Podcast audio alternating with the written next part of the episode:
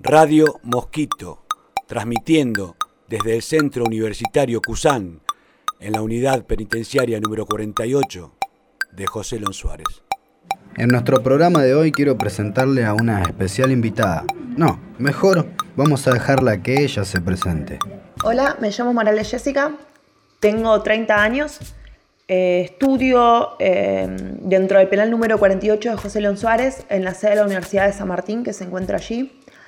Eh, estudio la carrera de Sociología y además pertenezco a la Mesa Reconquista, que es una agrupación de, de personas del territorio la cual labura para y con el territorio.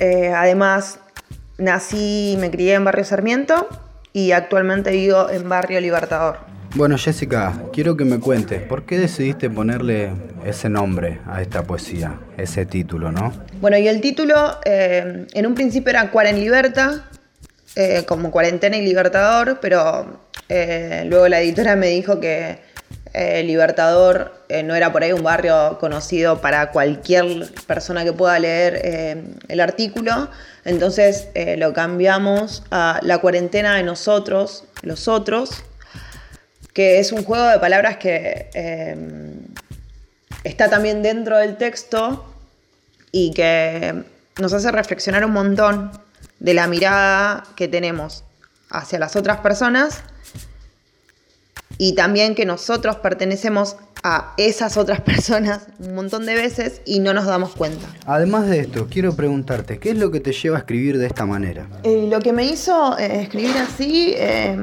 es tratar de observar a ese otro, que también es nosotros, desde diferentes ángulos, de diferentes espacios. la cuarentena lo único que hizo fue hacer emerger una cuestión de clase que está latente todo el tiempo, pero quizá la tenemos ya como internalizada, incorporada.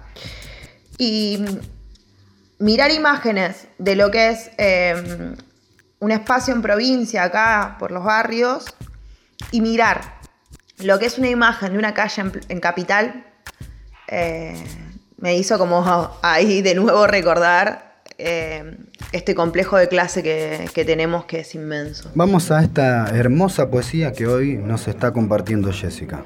La música suena fuerte, se escucha Caricia, Los Ángeles Azules y más allá, Lescano. La soledad aterra a todos porque ¿quién quiere estar solo realmente? Así que acá me ves queriendo laburar, cuidarme y pensando en positivo, cómo vamos a poder crecer. Y no hablo de cumpleaños y de soplar velitas, ni tampoco de fiestas con mucho lujo, sino de ese fueguito que te mantiene viva. Y ahí está el vecino que compra banda de asado, la doña que pasa con barbijo y con packs de cervezas Quilmes. La pendeja llena de mocos en los brazos de esa piba que no sabe si sonreír o dejarse correr. El flaco con banda de pañales en bolsas de nylon que explotan, que no dan más. Supongo que viene de una gomería porque tiene el pantalón todo engrasado y la cara también. Y unas gotas de transpiración que le chorrean despacito. Como si fuera poco, las filas de personas en la puerta del supermercado chino. Los precios que aumentan y la doña que cuenta bien el vuelto en la pollería de la esquina. No vaya a ser cosa que la quieran cagar. El barrio es el barrio y tiene sus códigos. Nadie tiene miedo porque ya pasaron tantas que no hay más a qué temerle. Por eso, mejor que el vecino se coma el asado. La doña tome unas birras. La piba con la mocosa que compre lo que necesite. Y el flaco ese que le lleve pañales a su gurizo, para que después no le falte que ponerle. Los pobres siempre somos más fuertes. Siempre sabemos cómo arreglarnos y tratar de seguir a contraluz. Porque la sangre no es roja ni azul. Es un poco marrón por la tierra, otro poco por la basura. Y lo demás se lo dejamos a Lubita Fiesta y al termidor. La vida sigue girando y el viento se lleva los virus, los gérmenes y todos esos temas de cumbia para que lleguen bien lejos. Y todo esto tiene tanto de moraleja. ¿Es mejor estar bien informado o no saber? Mucha gente está tranquila y disfruta del franco pago que el patrón le dijo que podía tener. Y nunca hablan de capitalismo, ni del puto neoliberalismo que llevó al mundo a ser lo que es. Y están esos que quedan mucho más al costado, para los que no vienen ningunos renglones de cosas lindas que terminen en un abrazo. Los que no saben a quién reclamar quedan totalmente olvidados. Se mueven en un limbo entre prosperidad y fracaso. Porque aunque quieran ir para adelante, el contexto le marca siempre que están limitados. Siempre buscando algún Dios que los sane. Hoy quisiera volver a Sarmiento. Porque aunque es lindo vivir solo en Libertador, la sangre tira banda. Es un poco como el miedo del 2001, cuando no entendía nada, pero sabía que en nuestro barrio íbamos a bancar la parada con Tontito, el vecino de enfrente, y el fierro que tenía para esos momentos. Quisiera, como en esos tiempos, poder esconderme atrás de mi vieja y pedirle que no me suelte, como cada vez que escuchaba un ruido y me daba miedo de lo que fuera a pasar.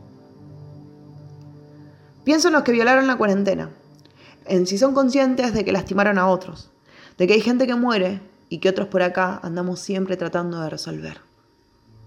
Ni siquiera los presos quieren que su familia vaya a visitarlos. Piensan en la salud de los que aman y de todos los que acompañan en este momento a la distancia. Como dijo una piba del penal, no tengo miedo de lo que me pase a mí. Pero pensé en mi vieja. Afuera vuelve a soplar el viento. La cumbia ya para un poco. Sabes que queda mucho por hacer, pero también sabes que estás en el lugar donde tenés que estar. Al fin y al cabo, ¿quién es el otro y quién es nosotros? Esta corona puede tener respuestas. Radio Mosquito, incluyendo a todos en la posibilidad de transformar.